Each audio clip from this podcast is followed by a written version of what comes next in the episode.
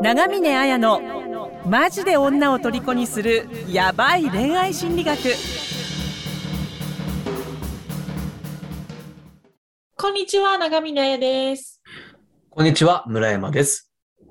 はい、えーこの番組は皆さんから寄せられた相談をもとに愛する女性のヒーローに変化成長するための本質的なアドバイスをしていきます。えー具体的なノウハウやテクニックを知りたい人は、プロフィール欄の公式 LINE から復縁の全ステップを解説した特別レポート、えー速攻 LINE 術動画講座を無料でプレゼントしているので、登録して受け取ってくださいね。あと、個別無料相談も受け付けているので、遠慮なく LINE アットや送ってください。えーそれでは本日も相談に回答していきたいと思います。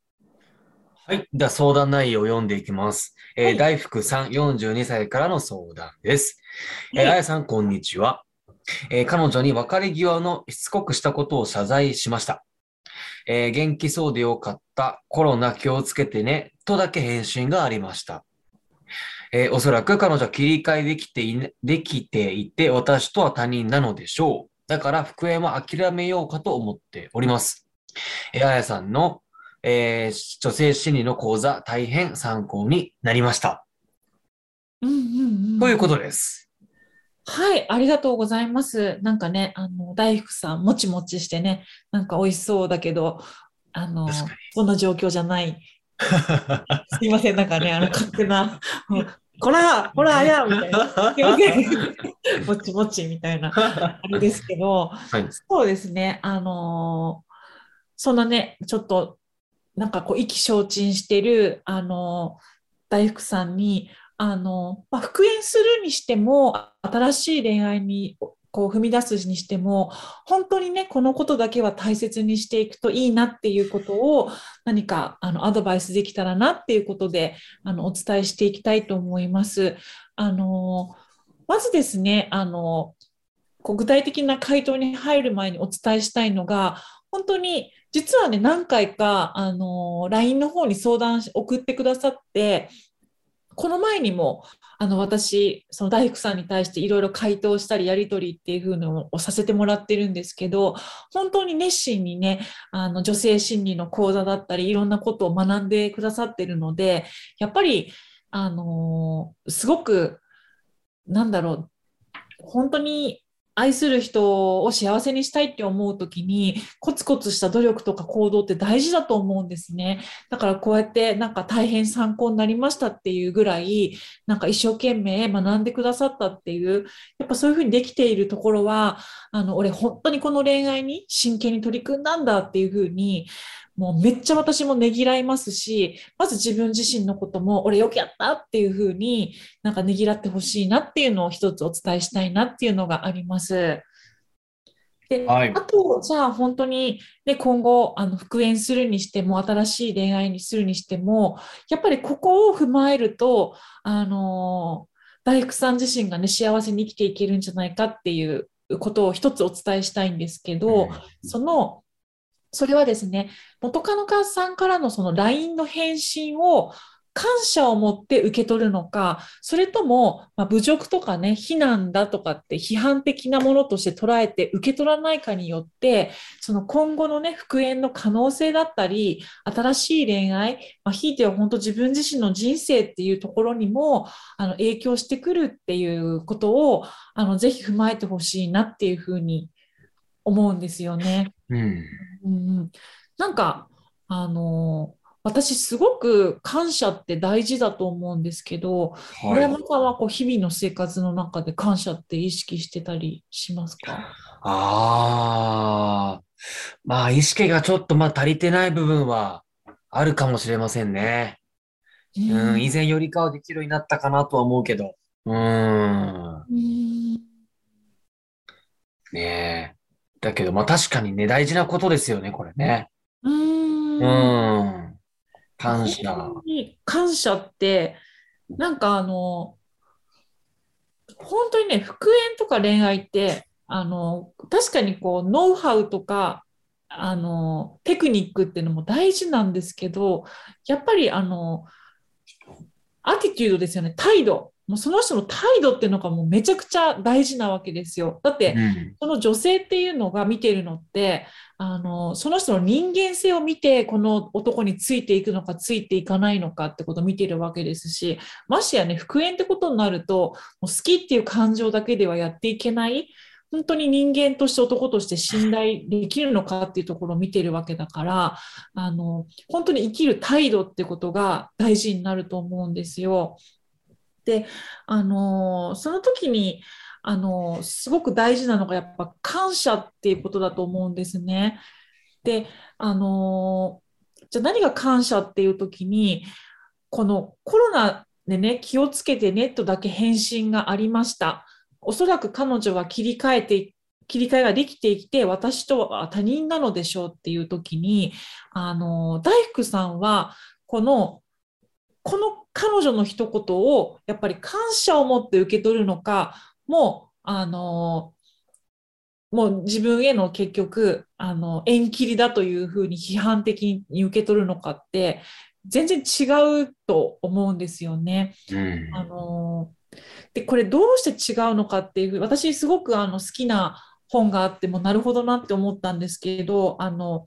チャーリー・ベリッツっていう人とあのメグ・ランドストルムっていう人が書いている、まあ、 Power of Flow っていう、まあ、フローっていう考えはねあの畜生とミハイっていう心理学者の考えから来てるんですけど、まあ、それをちょっと優しく書いた本の中に本当に感謝って大事だよっていうのがあって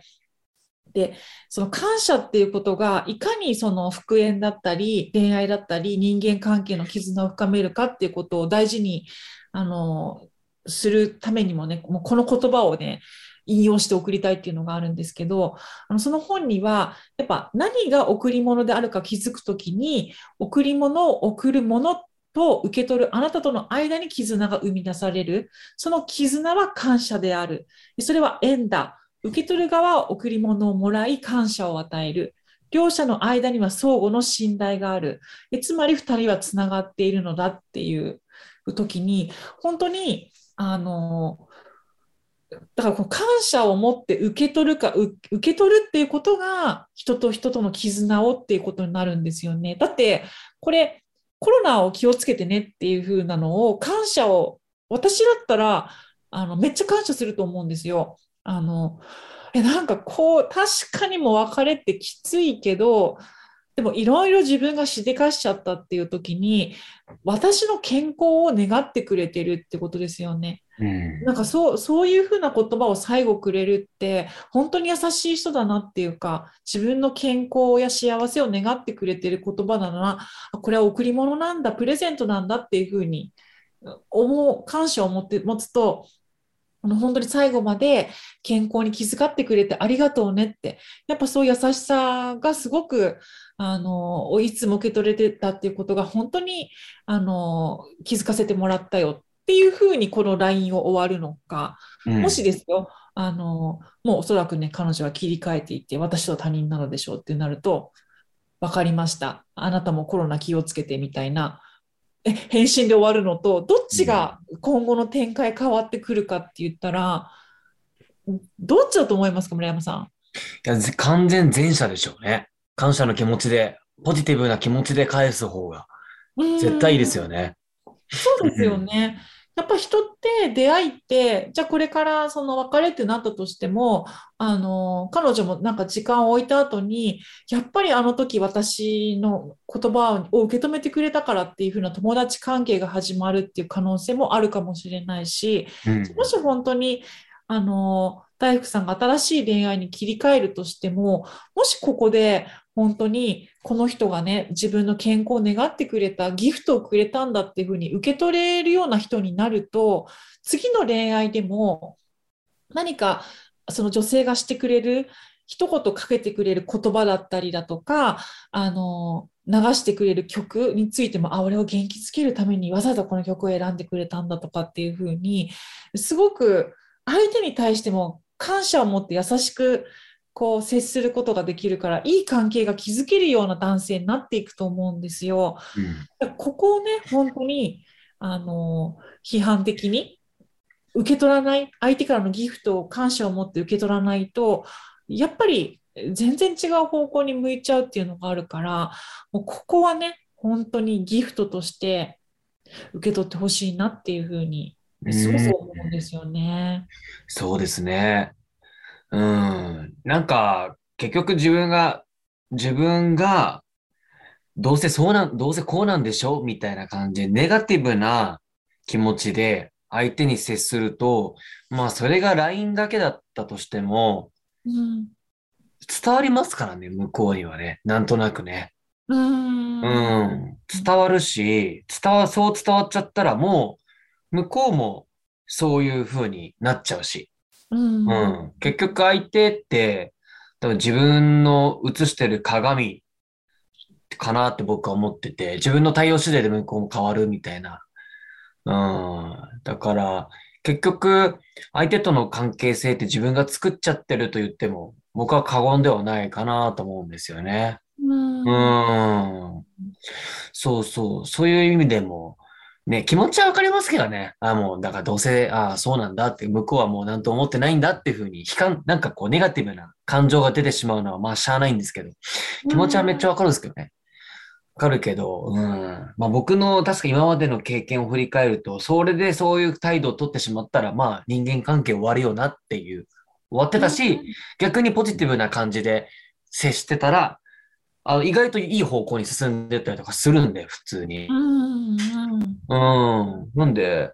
そう、やっぱり、あうん、改めてそうだなって思いましたね。お話聞いてて。うんうん。なんかね、村山さんとか人事とかのことで、あの情報発信とかね、されてるから、もう私、仕事の面でもこれ自分もあって、私、私自身も感謝できなかったっていうか、もうでも最近感謝ってすごい大事だからしようと思ってる時に、例えばなんかこう、人にお仕事を依頼してて、あの、決まった時間にそれが納品されないとかってなるっていうのが続いたりすると、え、なん、なんなの？とかって思うじゃないですか。でも、うんあの、そうすると、例えばこの人は時間にルーズな人だとかですよ。あるいは私のことを、私の仕事の優先順位を他のものより下げてるんじゃないのとかっていうふうにあのなっちゃってた時もあるんですよ。でもそうじゃなくて、なんかとりあえず感謝を持って受け取るようにしたんですね。あ、ありがとうございます。あの、これは何かの学びなんでしょうっていうふうにすると、なんか、そうやって一回受け止めてみて、次の日になってみると、あ、なんか、こうやって人と仕事をするっていう時に、自分の思い通りにならなかったりだとか、あと私って結構せっかちなんで、こう、人を育てるっていうか、こういう人を、こう、おおらかに待ちながら育てるみたいな、あの、ところが自分の中にできてくると、あの、すごくこう、仕事を運営する側としても人間的な成長があるな、みたいな。だからなんか感謝して受け取ると、あ、この人はなんかそういう自分、私自身の器のを広げるためにいるんだな、みたいにうん。なれるっていうのがあったので、あの、なんだろう。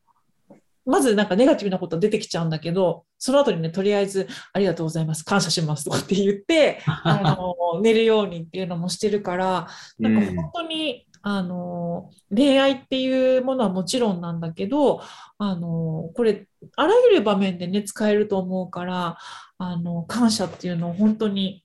あと、あの、すごく、この本にもね、いい言葉がまたあって、さっきの、あの、万物は贈り物である。その真理にどれだけ気づいているかが私たちの感謝の程度を測る物差しとなる。でそして感謝の度合いがどれだけ生き生きと生きているかの目安となるっていうふうに、あの、修道士のデイビッド・ステインドゥル・ラストさんっていう人が。だから本当に、その感謝どれだけできるかがね、本当に人生の質を決めると思うので、なんかあの、この大福さんもですね、あの、このコロナ、コロナで気をつけてねをね、感謝を持って受け止めると、あの、復縁っていう可能性にも転ぶかもしれないし、うん新しい恋愛にもね、もう次はすごい彼女に対してうまく接せられるっていうのもあると思うので、あとね、一つテクニック的なことを言うと、よく言われるピークエンド理論ってあるじゃないですか。あの、終わり良ければ最後、あの全て良しじゃないけど、あります。最後の印象とどれだけあの良かったかっていうことしか人って覚えてないからうん。この最後の彼女との別れ際の LINE をどう終わるかがやっぱり復縁の可能性をね全然高めるっていうのはあるので、まあ、そういったちょっとあの行動経済学的な面でもぜひ感謝をっていうふうには思いますね。なるほど、なるほど。はい。終わりよければ全てよし。いいですなるのね。で、ぜひそんな風にしてほしいなと思いました。はい。じゃあ、あの、今回はこんな感じで終わっていきたいと思います。え、今日はありがとうございました。ありがとうございました。婚活復縁成功のための電子書籍を完全無料でプレゼントしています